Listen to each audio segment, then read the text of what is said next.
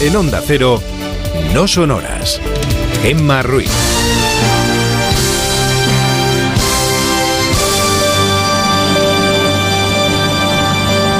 Son las 5 y 6 de la mañana, 4 y 6 en Canarias. Buenos días.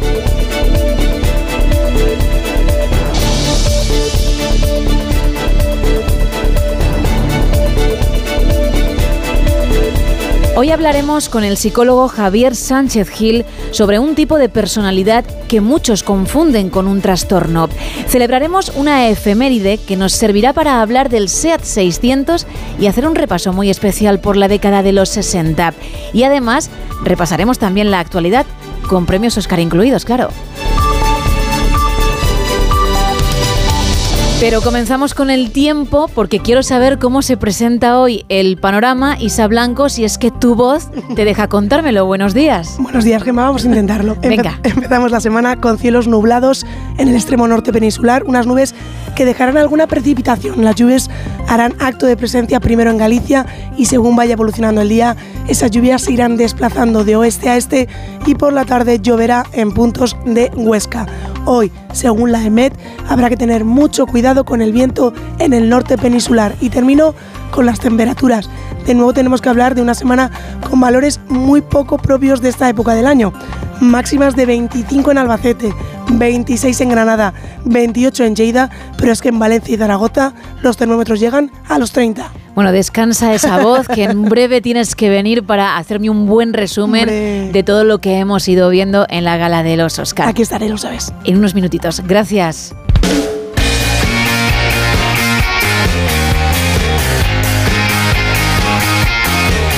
Cómo viene la información deportiva? Edu Pidal, buenos días. Hola Gema, buenos días. El Barça ganó ayer al Athletic Club de Bilbao en San Mamés 0-1 con un gol de Rafinha y podemos decir que ayer el Barça ganó gracias al VAR, porque ese gol en primer lugar lo había anulado el árbitro por fuera de juego y después lo concedió tras revisarlo en el videoarbitraje. Y el Athletic Club marcó en la segunda parte y el gol fue finalmente anulado por una mano de Iker Muniain también después de revisarlo. Total, tres puntos para los catalanes, que son líderes y mantienen la diferencia de nueve puntos con el Real Madrid, segundo, que el sábado ganó al español en el Santiago Bernabéu 3-1 y todo esto a siete días del clásico. El próximo fin de semana, Barça-Real Madrid. Xavi Hernández. Bueno, nosotros también tenemos presión, jugamos en casa, queremos ganar la liga, tenemos presión también. Bueno, estamos bien situados, nueve puntos. Sí, hoy era una final para nosotros, les he, les he dicho a los jugadores, hoy es una final. Ya no pensar en el clásico, hoy hay que, hay que sacar los tres puntos, hay que competir, hay que ponerse el mono de trabajo y creo que lo hemos hecho. Y hemos tenido personalidad también para jugar en muchos momentos, que es difícil. Te aprieta el Atleti, te acaban saltando con, con extremo y lateral, te generan mano a mano. Robert ha sido importante en muchos momentos.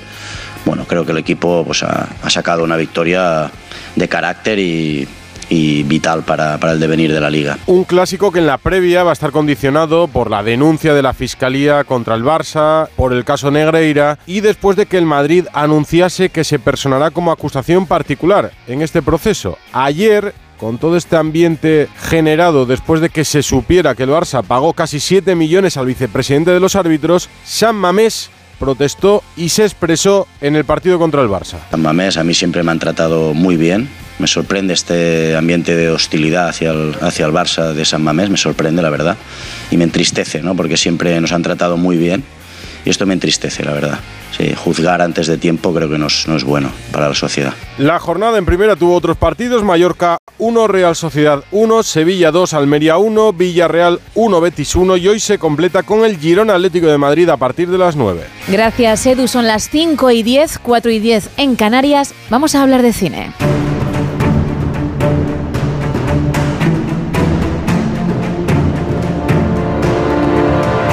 Hace muy poquito, hace escasos 40 minutos, finalizaba la gala de los Oscars con creo pocas sorpresas, con una absoluta ganadora, todo a la vez en todas partes, y con una perdedora de Fabelmans, de Steven Spielberg, Isa Cruz, Isa Blanco, super fan de Tom Cruise, que ha sufrido toda la noche.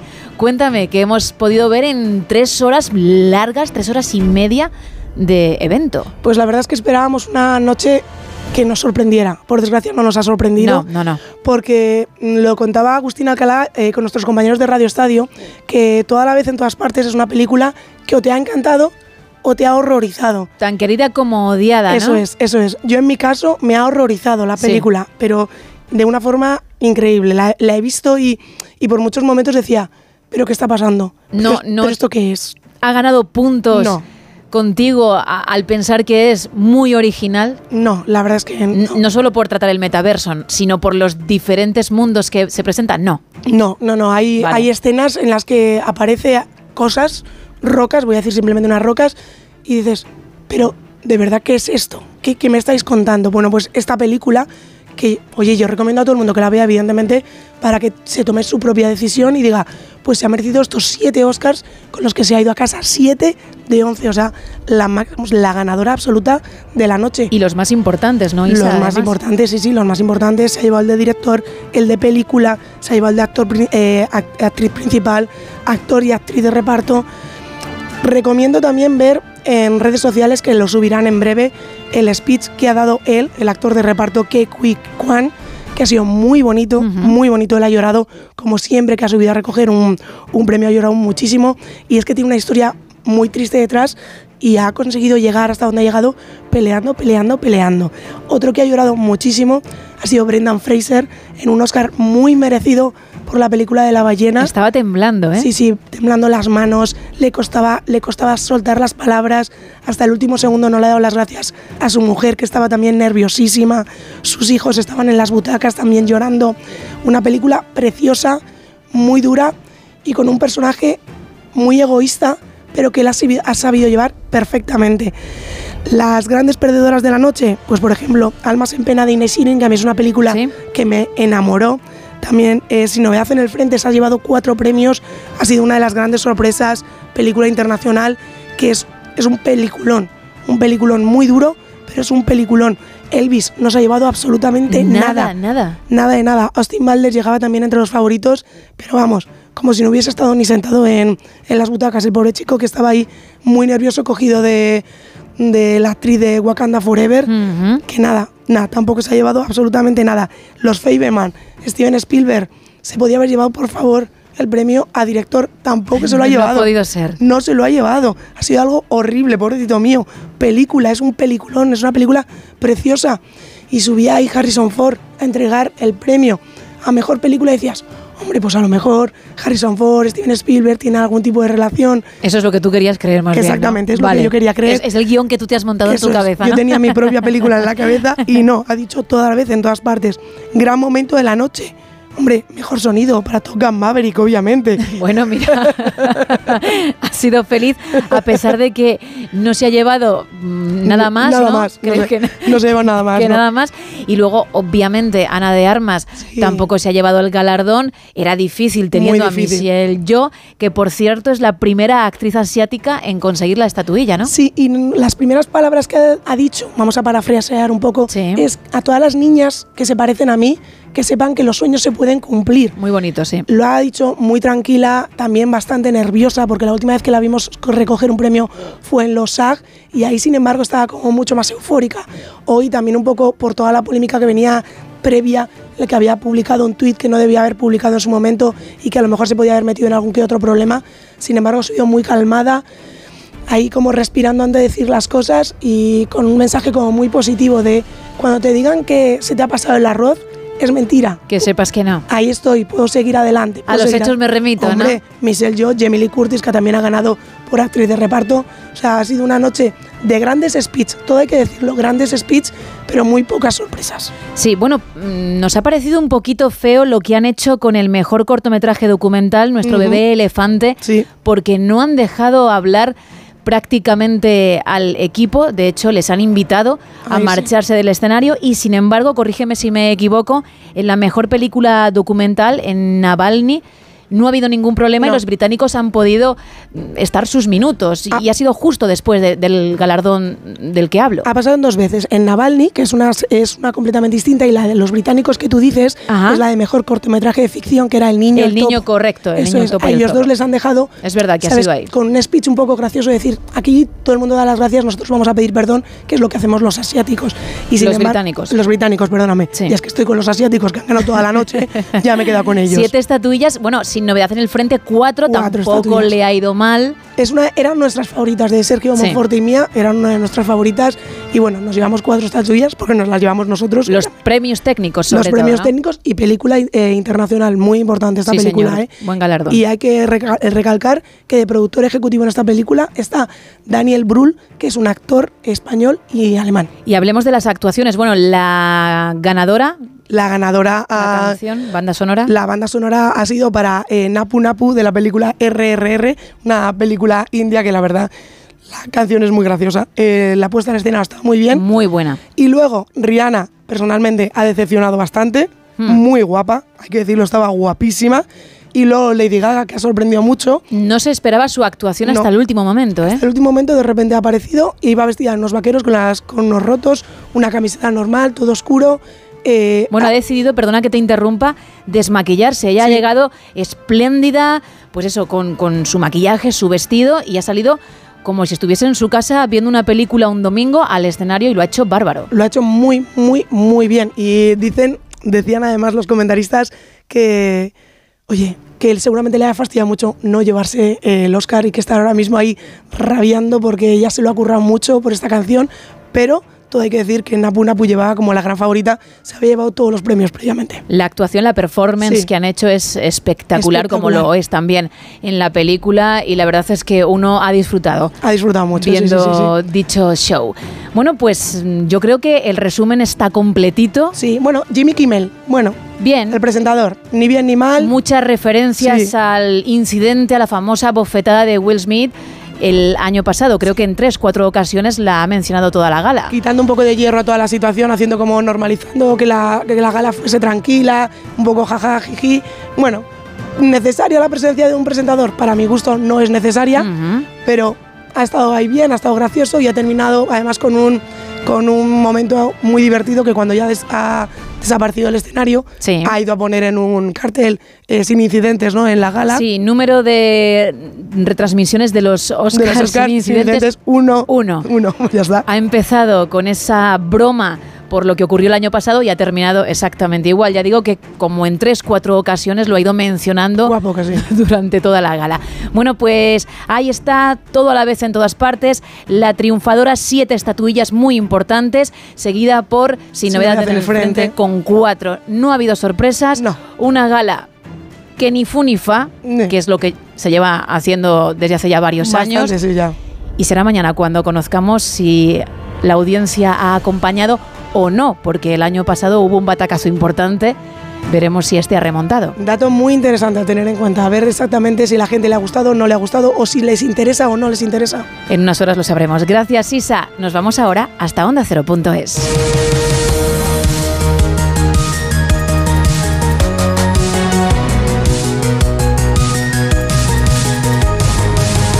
El gobierno y los agentes sociales vuelven a reunirse hoy para ultimar la reforma de las pensiones. El Ministerio de Inclusión, Seguridad Social y Migraciones propuso el viernes cambios en el periodo de cómputo de la pensión y tanto comisiones obreras como UGT dejaron entrever la posibilidad de un acuerdo inminente. Veremos qué pasa en unas horas.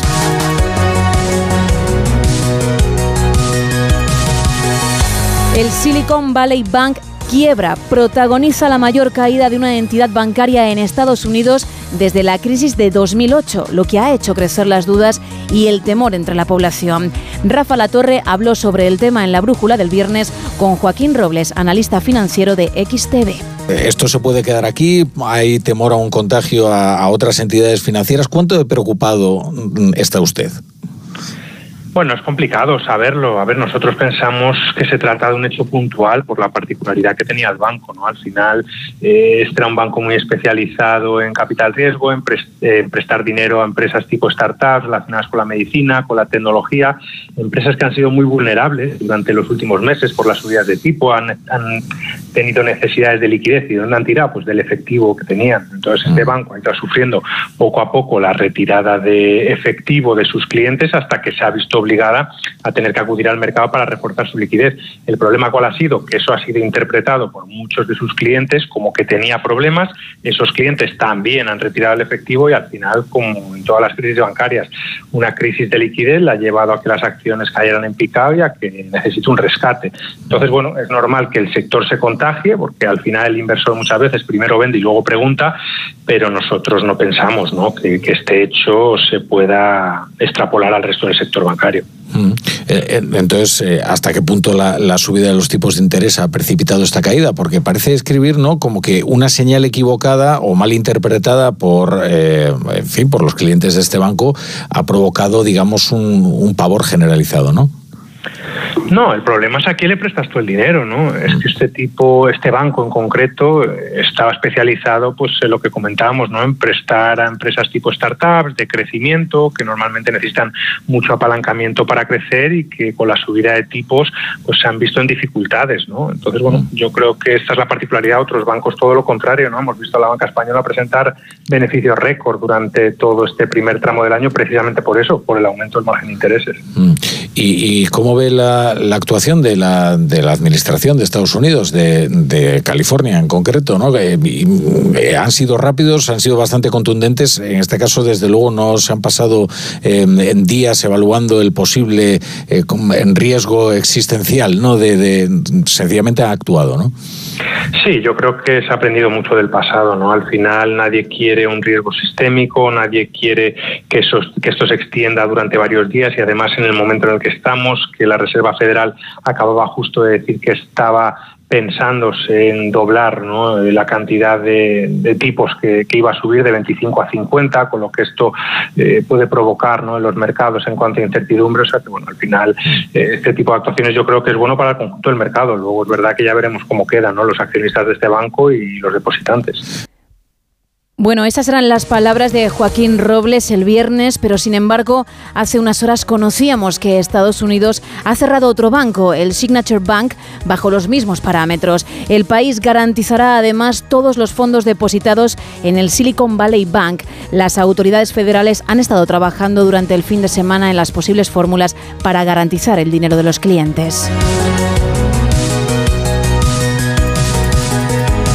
De vuelta a nuestro país, el Gobierno abre la puerta a penalizar salarialmente a funcionarios con bajo rendimiento. La nueva ley de función pública recoge que los resultados de las nuevas evaluaciones de desempeño pueden tener consecuencias en la percepción de retribuciones complementarias.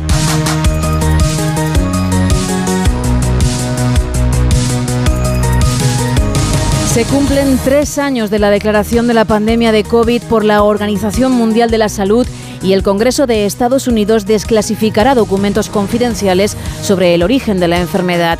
Considera que hay razones para creer que se originó en un laboratorio del Instituto de Virología de Wuhan, en China.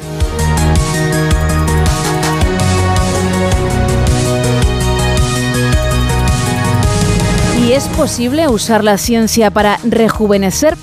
Parece ser que sí, y no nos tenemos que ir lejos. No es necesario hablar de Jeff Bezos y de los millones que ha invertido en Altos Labs, que es una compañía de biotecnología centrada en la programación del rejuvenecimiento celular. No, investigadores españoles dan el primer paso al revertir el envejecimiento cerebral en ratones.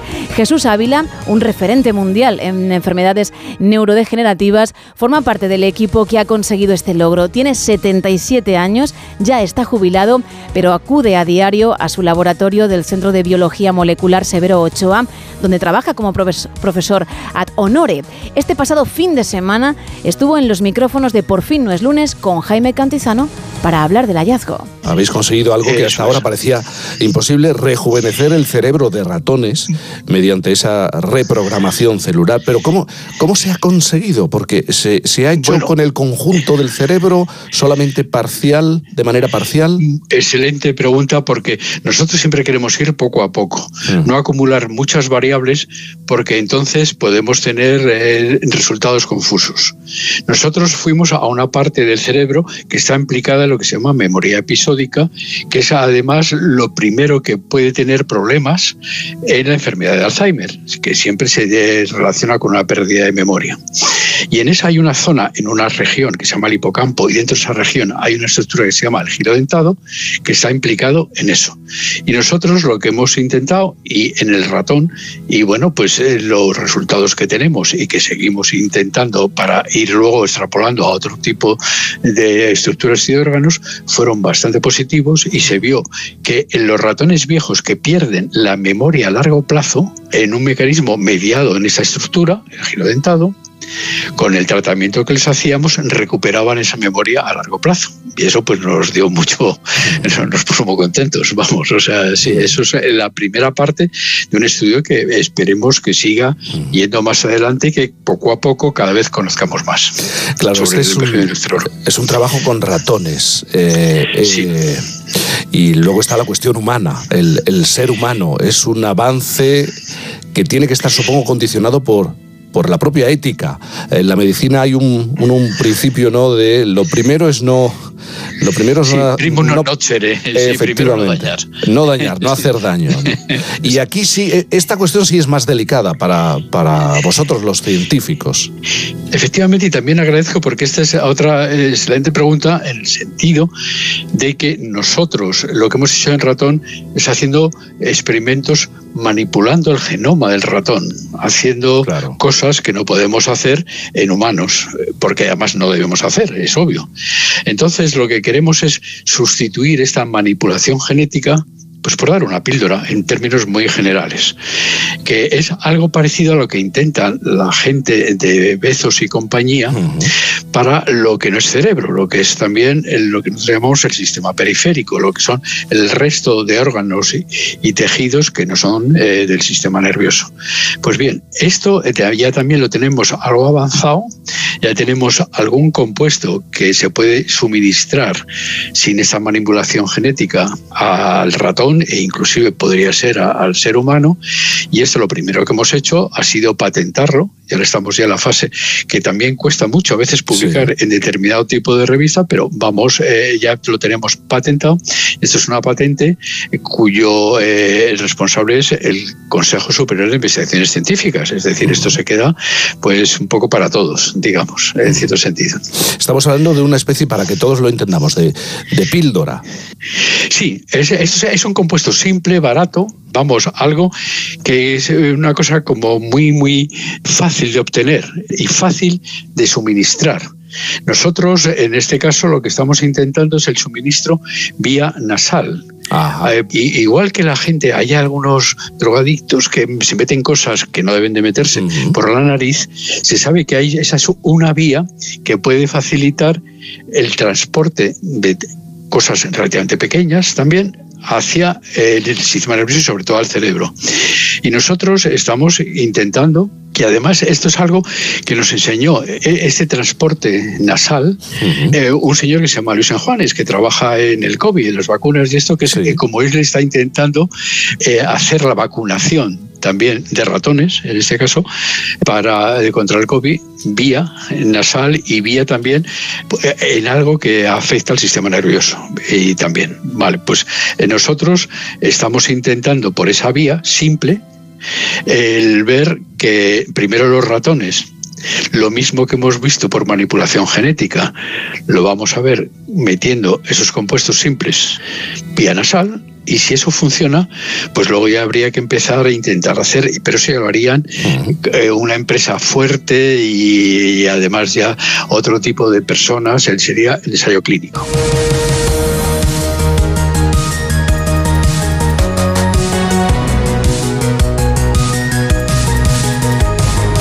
¿Sabías que tardar mucho en llegar al trabajo perjudica nuestra salud mental? ¿O que el 25% de los madrileños tarda una o dos horas? Es la conclusión del informe global de transporte público elaborado por Movit. El estudio apunta también que durante los desplazamientos no solo el tiempo empleado afecta a nuestro bienestar, las aglomeraciones producen un efecto negativo. De las ciudades españolas analizadas en 2022, Madrid es en la que más se tarda en llegar, esa hora o dos horas de las que hablaba. Le siguen Barcelona, Sevilla, Tenerife y Málaga. En comparación con otras ciudades europeas, nuestra capital se sitúa en segunda posición, solo superada por Roma y por delante de París. Sin embargo, en Atenas, Berlín y Londres sucede lo contrario. El tiempo que se tarda ha decrecido y la mayoría de los trayectos no llegan a los 30 minutos.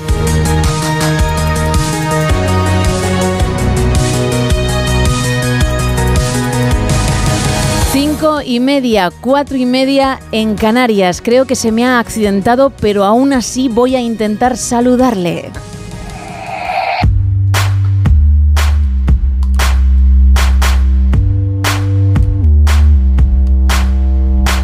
Hoy te pillo un pelín a traición, ¿no, Rubén Bartolomé? Buenos días. Buenos días, no, a traición no. Lo que pasa es que esa puerta, yo no sé quién, quién afila los bordes de esa puerta y pues me he dejado ahí pues medio dedo, no sé, Sí. se me está cayendo, o sea, la sangre, no sé, hay que recoger. Como han habido sangre en los, Oye, en vienes los muy, Oscar. vienes muy cookie con las uñas.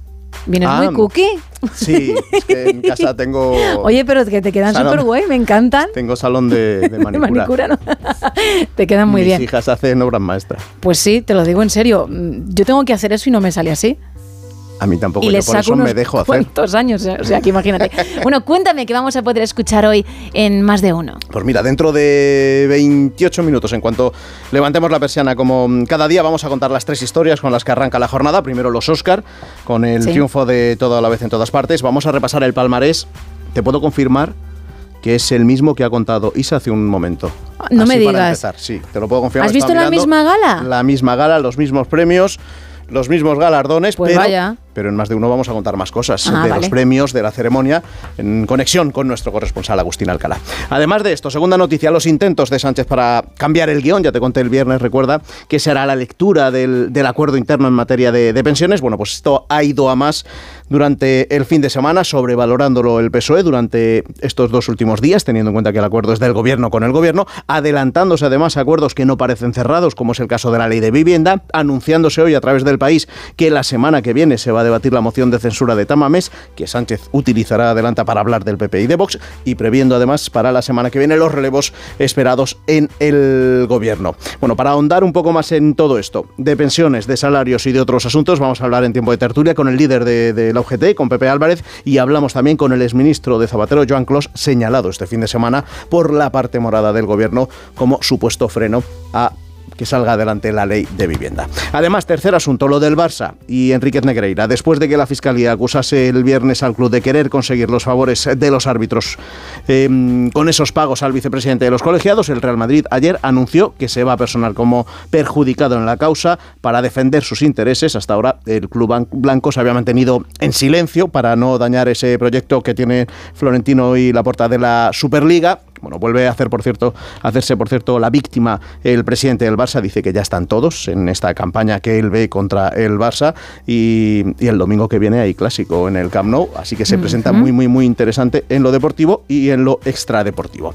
De estos temas, de muchos más, vamos a hablar hoy en Tertulo y también con Antonio Caño, con Pilar Gómez y con Sergi Sol y con Edu García y su comentario deportivo y con Agustín Alcalá, que además de contarnos los de los Oscar, pues nos trae sus crónicas agustinas que siempre rebusca más asuntos. Y más historias, hoy en más de uno, por ejemplo.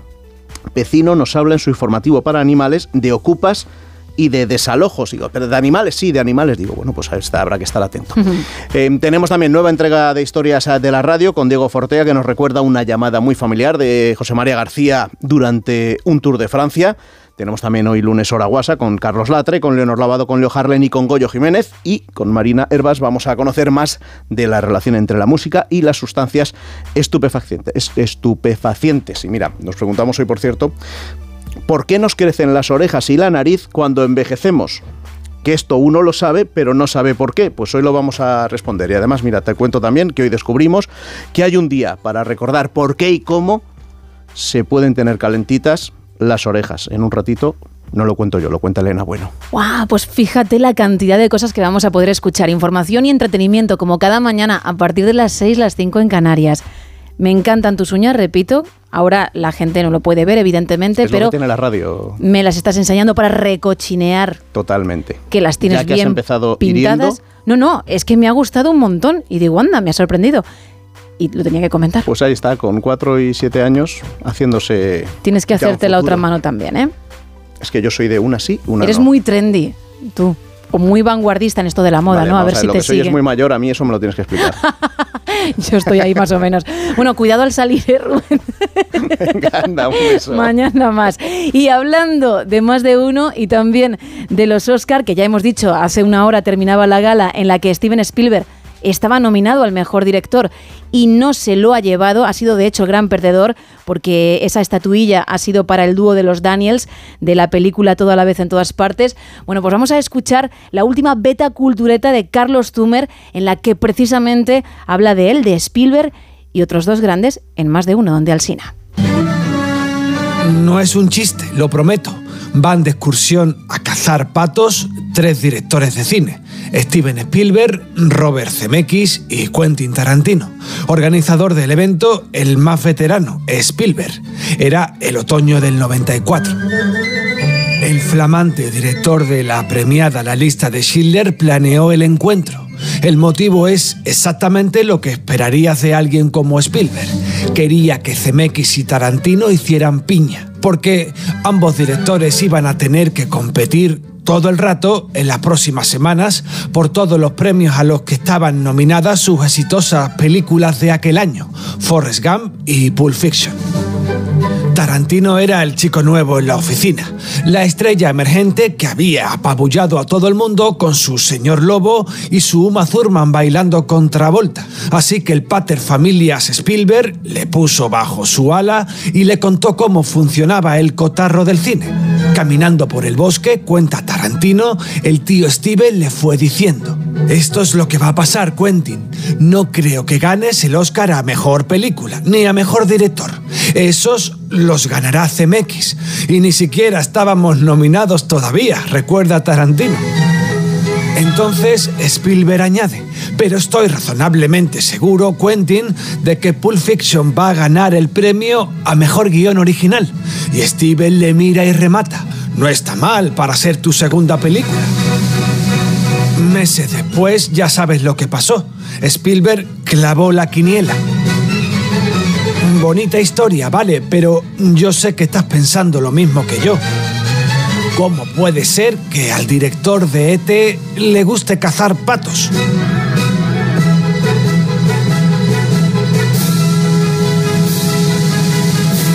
Cinco y 38 de la mañana, 4 y 38 en Canarias.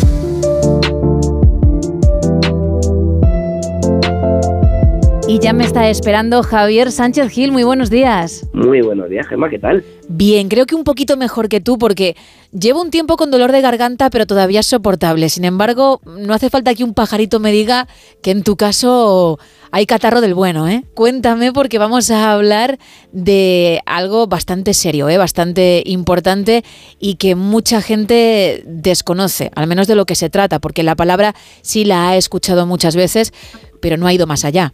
Eso es, la palabra psicopatía, que es de lo que vamos a hablar hoy, está en, en el acero popular, pero vamos a intentar pues desentrañar ciertos mitos en relación a, a- a esta palabra, ¿no? A este trastorno o no trastorno. Ahora lo veremos. Vale. Lo primero que hay que puntualizar en relación a la psicopatía, incluso antes de dar una definición, es que la psicopatía no es un trastorno psicológico, lejos de lo que se cree. Es verdad que mucha gente lo considera así. Exacto, la psicopatía es eh, un tipo de personalidad que se puede establecer dentro de un continuo. Imaginemos una línea recta. En uno de sus extremos podríamos colocar lo que socialmente podríamos entender como normalidad.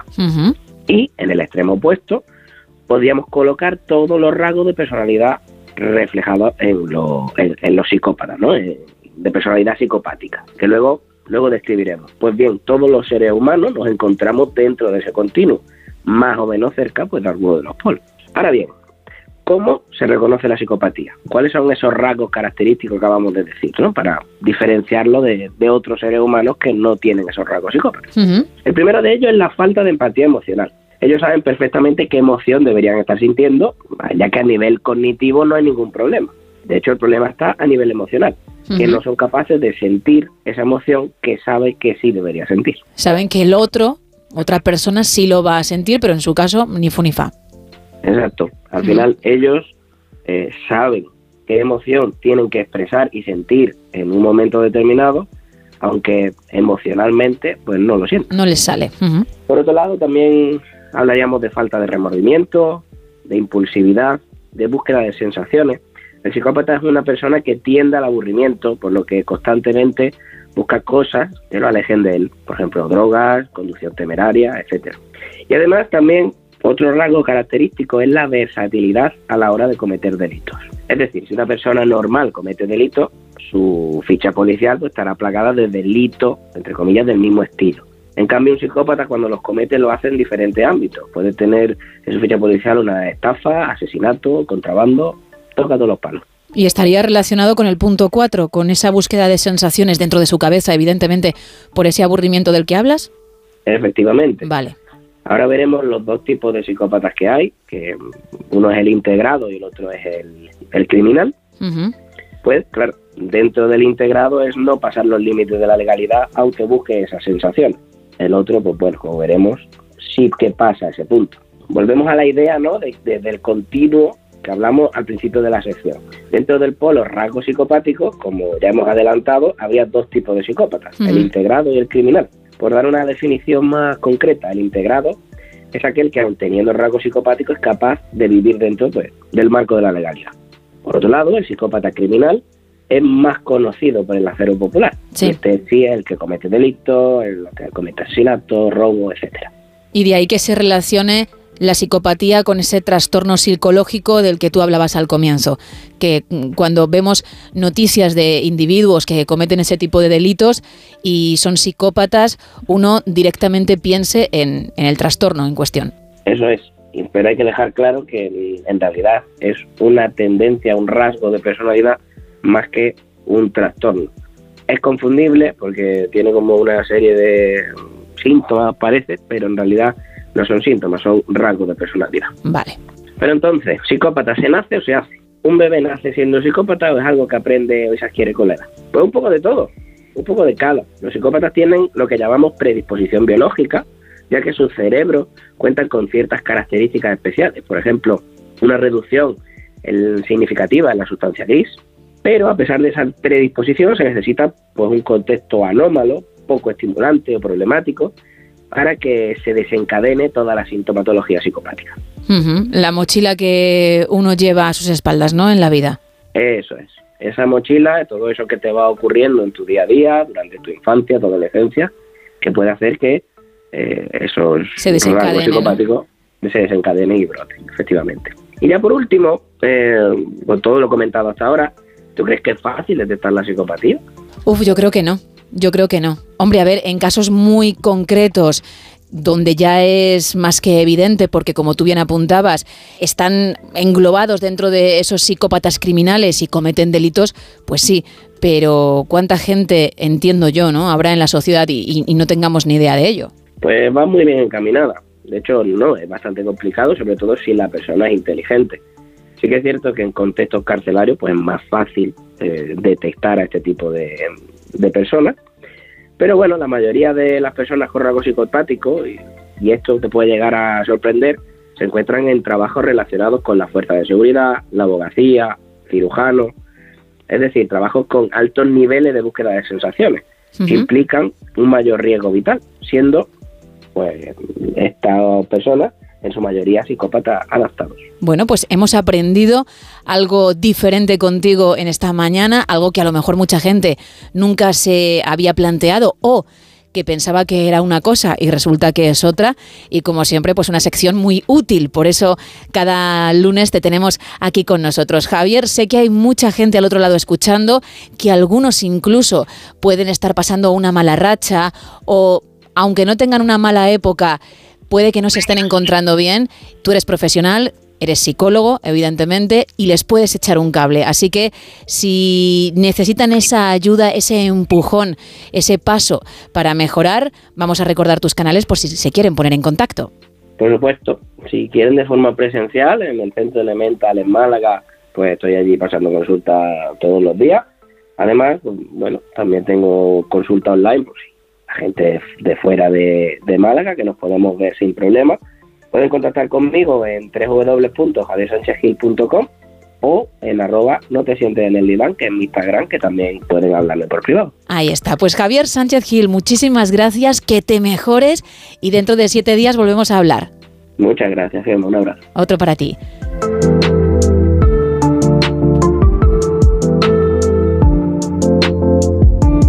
6 menos cuarto de la mañana, 5 menos cuarto en Canarias. Seguimos en No Sonoras. Buenos días. En Onda Cero, No Sonoras.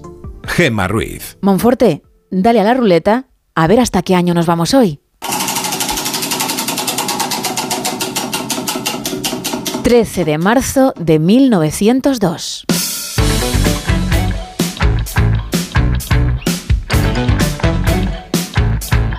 Sí, ese año, tal día como hoy, se matriculó el primer coche en Madrid, por eso viajamos hasta esa época. Era un lujoso Renault descapotable de 14 caballos que alcanzaba los 40 kilómetros por hora. Perteneció al marqués de Bolaños, un amante de los automóviles que se adelantó a su época.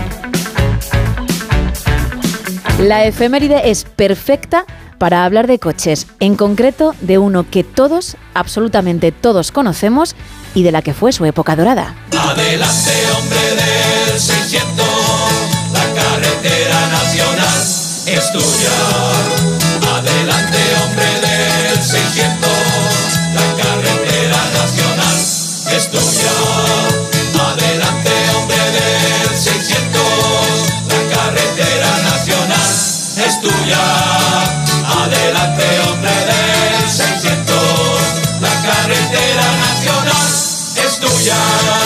¿Sabías que al SEAT 600 lo llamaban el ombligo?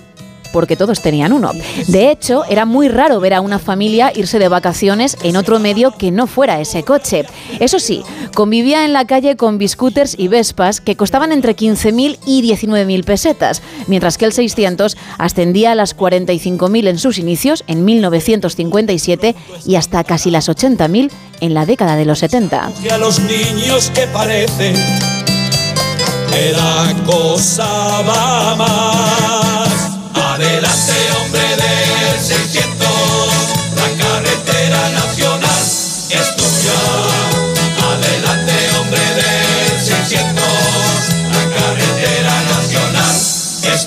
Antes de comenzar el repaso por los 60, que fueron los años en los que el 600 era la gran estrella de la automoción española, vamos a escuchar el anuncio que se emitía en el nodo en el que se explicaban las características del automóvil.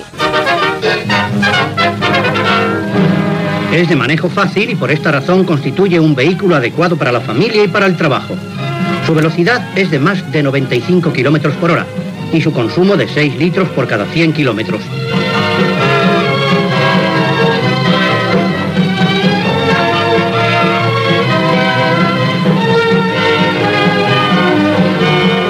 En su itinerario por las vías de Barcelona pasa frente a los talleres de asistencia técnica.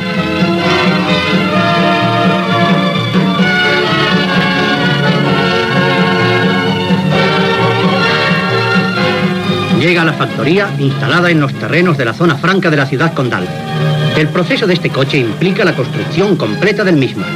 El producto está nacionalizado en un 98%, solamente con exclusión de algunos pequeños elementos de patente extranjera. Las piezas en bruto procedentes de la fundición sufren las primeras operaciones. Cada máquina está preparada para hacer operaciones determinadas en una sola pieza. Los taladros múltiples preceden al mandrinado. No es comparable la envergadura y complejidad de elaboraciones de esta factoría a la de otras industrias que se dedican únicamente al montaje de los grupos recibidos de otras fábricas. He aquí la línea de mecanizado de los cigüeñales. Así se fabrica y monta la parte del motor. Pero había más anuncios, muchos más, ¿eh? Y también más cortitos. Por ejemplo, este que solo dura unos segundos. Escucha. Buenas noches, don Florencio. Espero que esta vez no sean mellizos. Si la cuestión es llegar, confíe en un 600.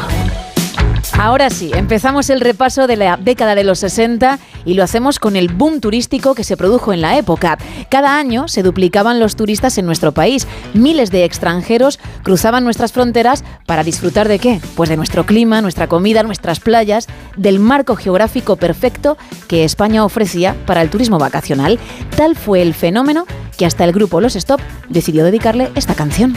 El turista 1.999.1999 cuando llegó se lamentó por bajar tan deprisa del avión con su mini pantalón. Se ha perdido la ocasión de tener las atenciones que por suerte le brindaron al turista dos millones. Pero es igual, se conformó. Y en Mallorca fue feliz como el que más, como el que más, como el que más. Porque Palma me ofreció su mundo de sol,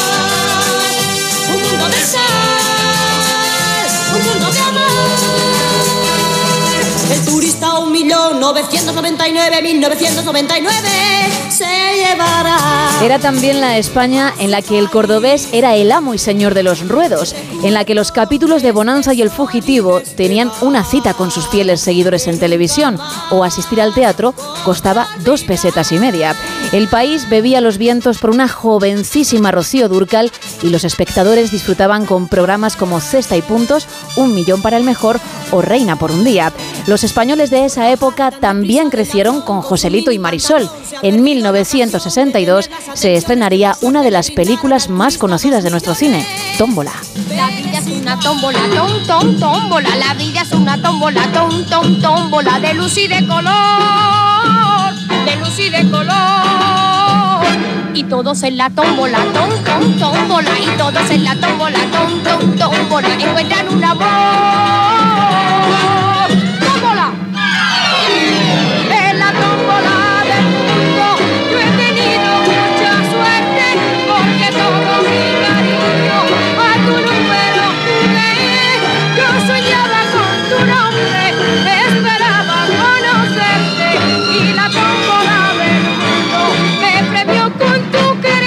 En el plano deportivo, en 1966, el Real Madrid ganaba la sexta Copa de Europa tras vencer 2-1 al Partizan de Belgrado. En el aeropuerto de Barajas se reúne una gran muchedumbre para recibir al Real Madrid, que por sexta vez ha conquistado el título de campeón de Europa después de su victoria en Bruselas sobre el Partizan de Yugoslavia. La gran copa es exhibida por el capitán Gento, mientras el entrenador Muñoz es interrogado por los informadores.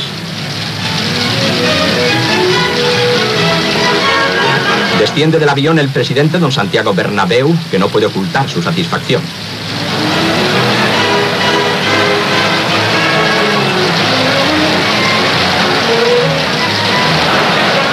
Este es Serena, el autor del gol de la victoria.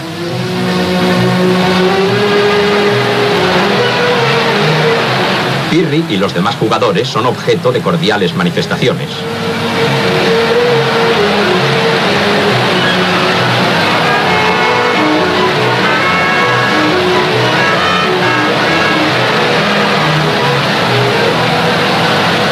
Las numerosas pancartas se suman a los gritos de miles de gargantas que aclaman a su equipo. Los hinchas han localizado el autocar donde ya se encuentra Puskas, que esta vez no jugó.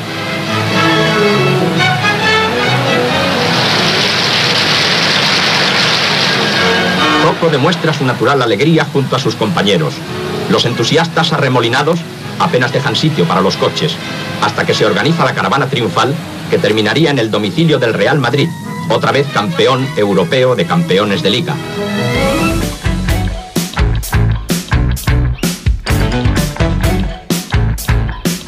Pero pasaban más cosas importantes. Por ejemplo, en el plano político, el 14 de diciembre de 1966 se votó en referéndum nacional la ley de sucesión al Estado y en el 69 las Cortes aprobaron que el príncipe Juan Carlos de Borbón fuera el sucesor del jefe del Estado a título de rey.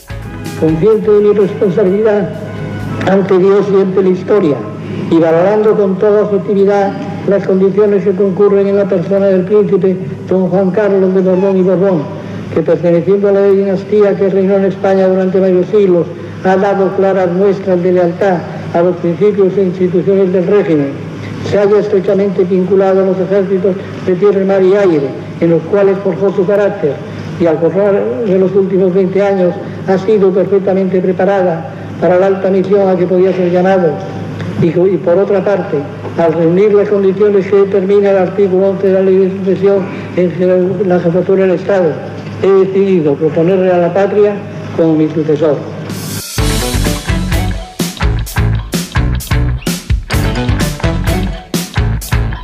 La España de los 60 era la España del baúl de los recuerdos de Karina, el prom pompero de Manolo Escobar y esos ojitos negros del dúo dinámico. Era la década de la música, de los festivales de San Remo, de Benidorm, de Eurovisión, festival en el que en 1968, por cierto, Maciel obtenía la victoria con el tema La La La. Pero sin duda, aquella España era la España Yeye, capitaneada por la gran Concha Velasco. No te quieres enterar quiero de verdad. No te quieres enterar. No te quieres enterar. Yeah, que te quiero de verdad. Yeah, yeah, yeah, yeah. Y tendrás que pedirme de rodillas un poquito de amor, pero no te lo daré. Yeah, yeah, porque no te quiero ver. Yeah, yeah, yeah, yeah. Porque tú no haces caso ni te apiadas 5 y 56 de la mañana, 4 y 56 en Canarias. Vamos bajando el telón.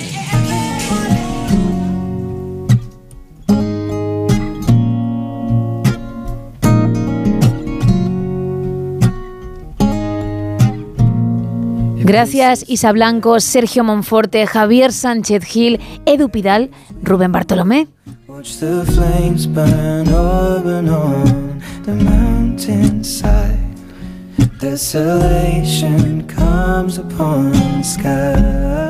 Y gracias a ti por haber estado al otro lado. Mañana una nueva cita. Apunta a partir de la una y media, las doce y media en Canarias. Ahora sigue la radio, sigue con Carlos Alsina, más de uno y todo su equipo. Adiós, gracias.